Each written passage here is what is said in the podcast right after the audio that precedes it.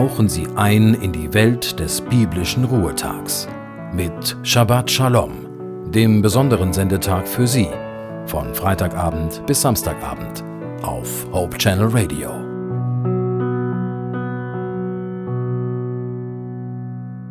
Der frühere US-Präsident Dwight Eisenhower sagte einmal, die Suche nach Sündenböcken ist von allen Jagdarten die einfachste. Stimmt doch. Es ist nicht allzu schwierig, in Krisen und Problemen jemanden zu finden, der doch an allem schuld ist, der die ganzen Probleme ausgelöst und den Streit angezettelt hat, unserer Meinung nach. Es mag da schon ein wenig schwieriger sein, sich die eigenen Fehler einzugestehen, sich selber ehrlich im Spiegel zu betrachten, sich bewusst zu machen, wo man selbst wehgetan hat, verletzt, beschuldigt und gekränkt hat. Und selbst dann, der Streit, die Auseinandersetzung, die heftigen Worte und verletzenden Bemerkungen stehen noch immer im Raum, tun weh, bedrücken und belasten die Stimmung, das Miteinander. Sollten wir vielleicht alles einfach vergessen, so tun, als wäre nichts geschehen, den Ärger und den Frust hinunterschlucken, beiseite schieben, verdrängen? Oder doch lieber noch einmal dem anderen so richtig die Meinung sagen, die zugegebenermaßen subjektive Wahrheit ins Gesicht knallen und dabei Gift und Galle spucken?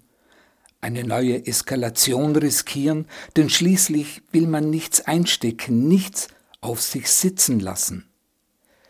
Wie gehen Sie mit Krisen in der Beziehung, der Partnerschaft, im zwischenmenschlichen Bereich um? Streit, Auseinandersetzungen und Missverständnisse kränken und verletzen. Schnell tut sich eine Kluft auf und Kälte macht sich breit. Ist es überhaupt wichtig zu wissen, wer den ersten Stein geworfen hat? Wer das erste harte Wort gesprochen hat, die erste Provokation von sich gegeben hat? Viel wichtiger ist doch, wer zuerst die Hand ausstreckt, wer den ersten Schritt zum anderen tut, aufeinander zugehen, einander vergeben, das schafft einen Neuanfang. Ruth und Hans-Joachim Heil beschreiben in dem Buch Glücklich miteinander Möglichkeiten aus der Krise herauszukommen. Da heißt es, Je mehr wir einander lieben, umso mehr schmerzt es, wenn wir fühlen, dass der andere uns nicht versteht. Je mehr wir einander nachtragen, umso tiefer wird der Graben des Missverständnisses. Verletzung geschieht so schnell. Heilung ist ein Prozess, der Zeit braucht. Je mehr wir einander vergeben, umso mehr verliert der Schmerz an Macht. Und Heilung wird sichtbar, wo Vergebung zu blühen beginnt.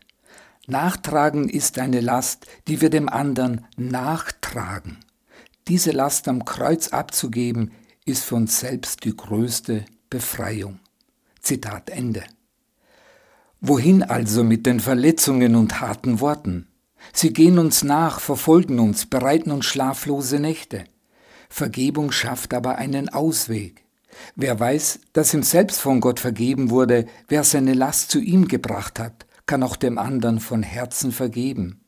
Wer seine Last abgelegt hat, muss anderen nichts nachtragen. Und vergib uns unsere Schuld, wie auch wir vergeben unseren Schuldigern. So lautet die Bitte im Vater unser. Das haben wir schon oft gehört, vielleicht auch schon oft gebetet. Doch was sagt Jesus dazu? Sie und ich, wir können unsere Schuld abgeben, können mit dem, was wir angerichtet, zerstört, verletzt und zerbrochen haben, zu einem vergebungsbereiten Gott kommen, der die Schuld auf sich nimmt, der Kraft schenkt, die Vergebung weiterzureichen. Anderen die Hand zu geben, den ersten Schritt zu tun, das versöhnende, heilende Wort zu sprechen, eine Brücke zu schlagen zum Du. Gott erwartet von uns Menschen, anderen nichts nachzutragen, anderen in Vergebungsbereitschaft und Barmherzigkeit zu begegnen, denn auch wir wollen ohne Schuld vor Gott sein und er vergibt uns. Gott hat einen Ausweg dafür geschaffen, am Kreuz auf Golgatha, als Jesus für unsere Schuld starb. Christen sind Menschen, die ihre Schuld, ihr Versagen, ihr zu kurz kommen, ihre Fehler abgeben dürfen, sich angenommen und geliebt wissen dürfen, auch mit ihren dunklen Seiten. Gott ist der, der mitträgt und für uns trägt. Gott will nicht, dass wir mit unseren Lasten alleine sind. Also lassen wir auch die anderen Menschen nicht alleine mit ihren Lasten. Einen gesegneten Sabbat wünscht Ihnen Ihr Christian Vogel.